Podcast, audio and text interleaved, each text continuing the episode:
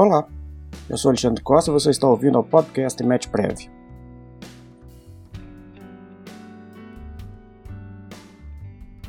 Neste mês de agosto, o Supremo Tribunal Federal tem levado a julgamento algumas causas tributárias.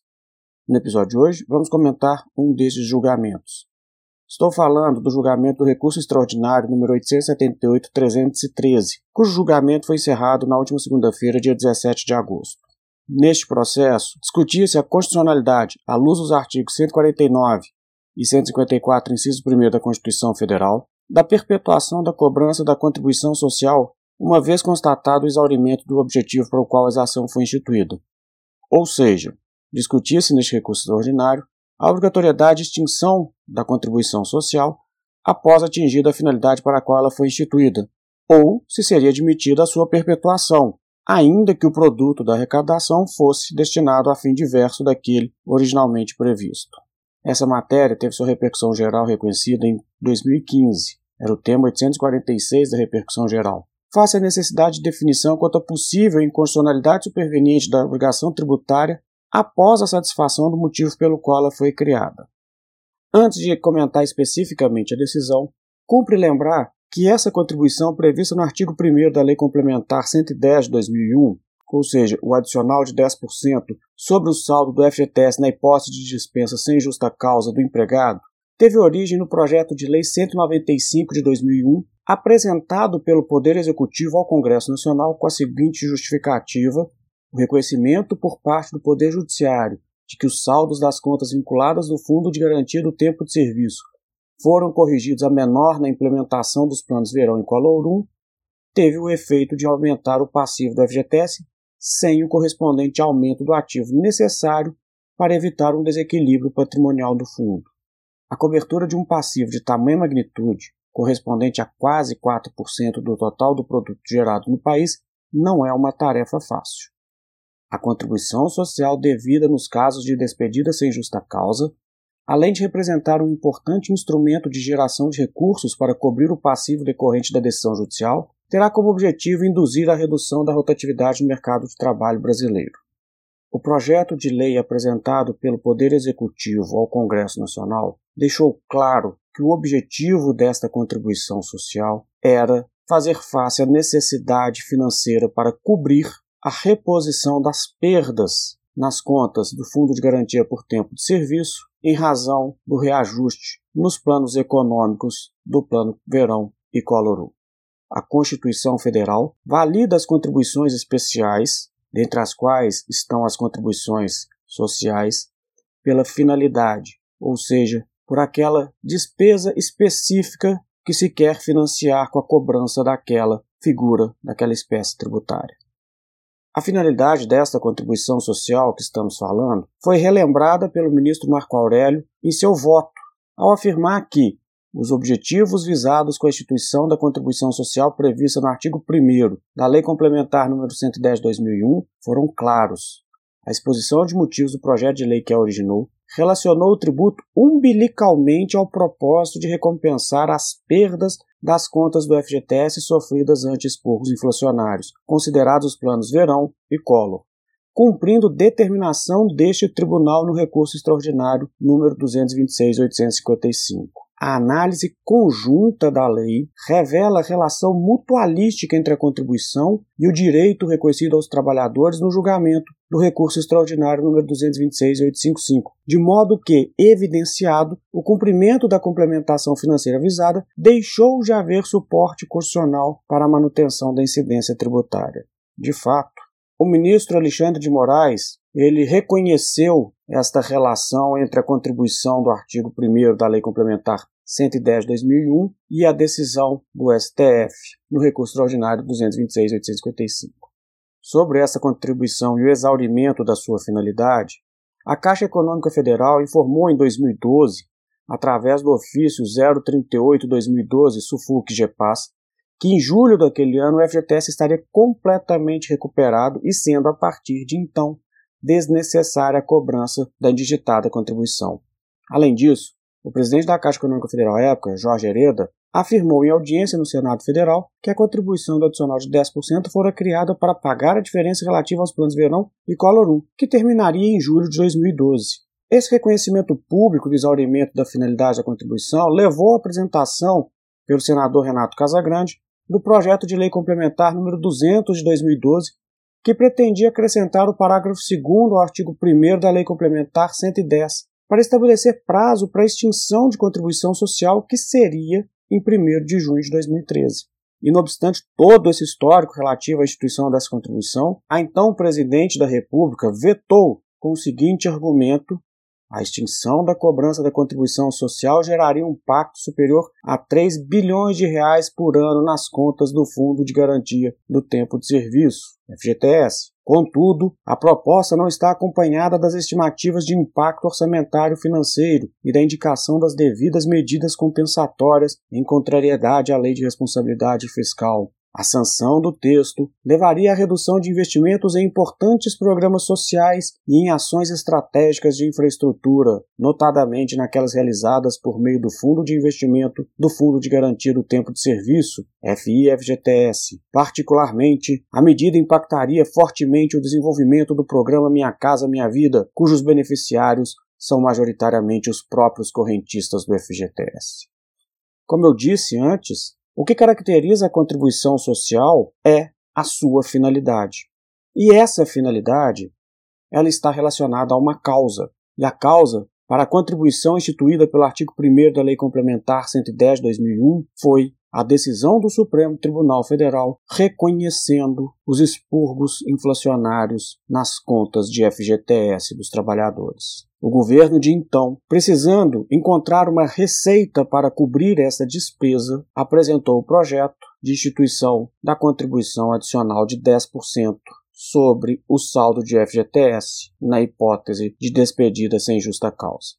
A finalidade da contribuição era clara. O governo federal ao vetar o projeto de lei complementar 200 de 2012, reconheceu explicitamente o desvio de finalidade da contribuição do artigo 1 da Lei Complementar 110 de 2001. Este fato foi destacado pelo ministro Marco Aurélio no seu voto. Disse ele, ainda que o conteúdo da proposta já indicasse o esgotamento do objetivo delimitado, as razões do veto presidencial vieram a corroborar a caducidade da contribuição, tendo em vista o desvio de finalidade. Articulou-se com o déficit das contas públicas oriundo da extinção, o que consignado no veto presidencial evidencia o redirecionamento do tributo, tendo em vista o exaurimento a que se referiu o órgão responsável pela gestão e arrecadação da contribuição e a intenção de extinção revelada nas casas legislativas. A prática adotada pelo governo federal ela é extremamente lesiva ao interesse dos contribuintes, porque ela pretende, sem a edição de uma nova lei, criar uma nova contribuição, simplesmente mudando a sua finalidade. Esse é um problema que nós vemos nas contribuições especiais em geral, as finalidades, digamos, abertas. Nós não temos finalidades certas. Apesar que na Lei Complementar 110 a finalidade era clara. A finalidade podia ser encontrada ali na justificativa do projeto de lei. Além do mais, houve uma falha no projeto legislativo, que foi a ausência de determinação de um lapso temporal para a vigência desta contribuição. Ora, se a contribuição se destinava a uma finalidade que era a recomposição do saldo das contas de FGTS dos trabalhadores, o governo federal tinha uma expectativa de prazo para a cobertura destes valores. Tanto isto é verdade que a mesma lei criou, no seu artigo 2, uma outra contribuição, que foi o adicional de 0,5% sobre a remuneração devida no mês anterior a cada trabalhador. Para esta contribuição do artigo 2, foi fixado um prazo de 60 meses. O reconhecimento do exaurimento da finalidade da contribuição associado a falha legislativa de indicação de lapso temporal para a contribuição do artigo 1 e o veto da então presidente da República ao projeto de lei complementar número 200 de 2012 levaram à propositura desta ação judicial, que acabou de ser decidida pelo Supremo Tribunal Federal. Em que pese toda a doutrina e inclusive a jurisprudência passada do Supremo Tribunal Federal, este, conforme voto do ministro Alexandre de Moraes, fixou tese pela constitucionalidade da continuidade da cobrança desta contribuição face à persistência do objeto para a qual foi instituída. Esqueceu-se o ministro Alexandre de Moraes, na tese vencedora, que as contribuições especiais possuem dois aspectos determinantes na sua caracterização, que são a finalidade e a destinação.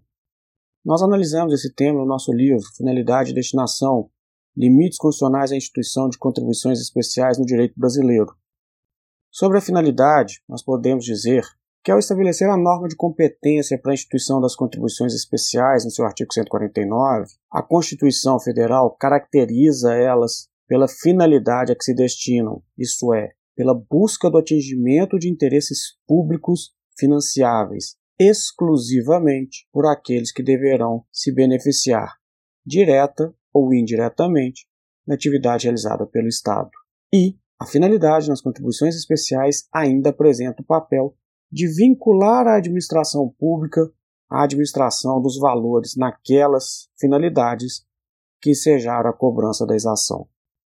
A destinação, por seu turno, significa que o produto da arrecadação das contribuições especiais deve ser aplicado única e exclusivamente naquelas finalidades que foram indicadas na lei que instituírem o tributo, sendo vedada a sua utilização em quaisquer outras finalidades, mesmo que constitucionalmente relevantes. E a destinação não se concretiza com a simples menção das finalidades pretendidas, constante das leis instituidoras das contribuições especiais, sendo indispensável a efetiva aplicação dos recursos nelas. Esta relação entre finalidade e destinação foi reconhecida pelo ministro Marco Aurélio no seu voto. Há dois aspectos determinantes da materialidade do tributo: a finalidade e o destino da arrecadação. Ambos integram o regime jurídico da contribuição, sem os quais o fundamento de validade se esgota, considerada a valorização que lhes foi conferida pela norma constitucional. É preciso lembrar que o Supremo Tribunal Federal, no julgamento conjunto das ações diretas de inconstitucionalidade 2556 e 2568, já tinha manifestado o entendimento no mesmo sentido, quando ele estabeleceu que a cobrança de contribuições somente se legitima se a exação respeitar os limites constitucionais legais que a caracterizam, ou seja, que a existência das contribuições, com todas as suas vantagens e condicionantes, somente se justifica se preservadas sua destinação e sua finalidade. E isso foi reconhecido também pelo ministro Alexandre de Moraes no seu voto no recurso extraordinário 878-313. Infelizmente, ele partiu de uma premissa correta para chegar a uma conclusão errada, onde ele fez uma separação entre a causa justificadora da instituição da contribuição especial e a sua finalidade. Disse ele, no entanto, senhor presidente, é preciso estabelecer que a finalidade da contribuição, a qual a sua cobrança encontra-se devidamente vinculada, não se confunde com os motivos determinantes de sua criação. Da leitura da Lei Complementar 110/2001, não se extrai que sua finalidade seja exclusivamente a recomposição financeira das perdas das contas do Fundo de Garantia do Tempo de Serviço, FGTS, em face dos expurgos inflacionários decorrentes dos planos Verão e Collor. A relação entre a finalidade de uma contribuição especial e a causa da sua instituição foi por nós estudada no nosso livro Contribuições de Intervenção do Estado sobre o Domínio Econômico, oportunidade em que consignamos acerca destas contribuições interventivas e raciocínio que se aplica integralmente a todas as contribuições especiais, em que pese a característica finalística estabelecida pelo caput do artigo 149 da Constituição Federal para as contribuições interventivas a causa justificadora da sua instituição, consubstanciada na necessidade do mercado, configura elemento caracterizador indissociável e imprescindível. Portanto, meus amigos, é uma verdadeira afronta à teoria jurídica sobre as contribuições especiais a abertura semântica defendida no voto vencedor do ministro Alexandre de Moraes. E a dissociação por ele realizada entre o entendimento doutrinário sobre a finalidade de destinação das contribuições foi ressaltada no seu voto, quando ele disse: Senhor presidente, note que a referida lei, ao criar a contribuição social hora impugnada, determinou que as receitas arrecadadas deverão ser incorporadas ao Fundo de Garantia do Tempo de Serviço, artigo 3, parágrafo 1, bem como autorizou que tais receitas fossem utilizadas para fins de complementar a atualização monetária e continuou. Entendo, portanto, que a contribuição estabelecida pelo artigo 1 da Lei Complementar 110 de 2001 foi criada para a preservação do direito social dos trabalhadores previsto no artigo 7 inciso 3 da Constituição Federal, sendo esta a sua genuína finalidade. Em decorrência dessa destinação principal, ele encontrou uma destinação principal onde não existia. Quando a gente fala de contribuição especial, não existe finalidade principal e finalidade secundária. É por isso que nós defendemos que na contribuição especial a finalidade seja específica, para que objetivamente o contribuinte saiba para que o recurso será usado e também por qual prazo esse tributo será cobrado. Mas o senhor Alexandre de Moraes ainda afirmou: entretanto, esta última destinação prevista no artigo 4 da referida lei é apenas acessória e secundária, não tendo o condão de exaurir integralmente a finalidade para a qual a contribuição se destina. Verifica-se que a contribuição social prevista no artigo 1 da Lei Complementar 110/2001, ora impugnada, embora esteja diretamente vinculada à preservação dos direitos referentes ao FGTS, não foi instituída exclusivamente para os fins previstos no artigo 4 Portanto, parece evidente que a referida contribuição, para a qual o legislador complementar não atribuiu qualquer lapso temporal, diferentemente da contribuição instituída pelo artigo 2 da mesma lei, permanece legitimamente em vigor, não obstante a específica destinação prevista no artigo 4 possa ter se exaurido. Ora, se o artigo 4 da Lei Complementar 110 traz a despesa a ser financiada com a contribuição, ou seja, traz a destinação do recurso arrecadado com a contribuição instituída no artigo 1, não tem como, em um raciocínio lógico, extrairmos que aquela finalidade seja uma finalidade secundária, ou, como disse o senhor Alexandre de Moraes, que subsistem outras destinações a serem conferidas à contribuição social, ora impugnada, igualmente válidas desde que estejam diretamente relacionadas aos direitos decorrentes do FGTS. Em sentido contrário ao voto do ministro Alexandre de Moraes, o ministro Marco Aurélio destacou com muita propriedade no seu voto não pode o Estado, seja qual for a nobreza do pretexto, fugir do desenho imposto pela Constituição Federal no tocante às características de cada espécie tributária. Em direito, os fins não justificam os meios. Cumpre ter presente o texto constitucional, não o abandonando sob qualquer hipótese, em especial para atender argumentos econômicos. Caso a União pretenda fazer frente a despesas outras que não as previstas na Lei Complementar 110/2001, que institua nova contribuição por meio de lei própria, observando, repita-se, os limites de finalidade estabelecidos na lei maior, ou então recorra às receitas orçamentárias dos impostos em geral. O que não pode é forçando o alcance da finalidade já controvertida quando da previsão original, conforme fiz ver no julgamento conjunto das ações diretas de número 2556 e 2568,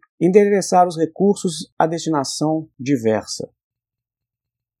É realmente uma lástima que o argumento econômico tenha prevalecido no voto do ministro Alexandre de Moraes, em absoluto detrimento dos argumentos jurídicos, da jurisprudência pretérita do STF e absoluta desconsideração da doutrina sobre a matéria. A decisão que acabamos de comentar é mais uma que permite a completa desfiguração da espécie contribuições especiais. Espécie tributária essa que não encontra paralelo no mundo e que, pela completa ausência de limites constitucionais, precisa ser perfeitamente delimitada pela doutrina e pela jurisprudência, sob pena de transformar-se em impostos com finalidade específica. Infelizmente, o STF, que deveria ser o guardião da Constituição Federal, vem ignorando dispositivos constitucionais explícitos, como o artigo 146, inciso 3 a A, e o artigo 149, para permitir a cobrança de contribuições especiais que não servem como instrumento de atuação da União na respectiva área, mas sim têm explícito interesse arrecadatório. E a decisão proferida no julgamento do recurso extraordinário número 878-313 confirma esta tese. Em favor da arrecadação, quando se trata de contribuição especial, tudo vale. Obrigado a todos que nos ouviram e espero encontrá-los em nosso próximo episódio. Um abraço e até a próxima.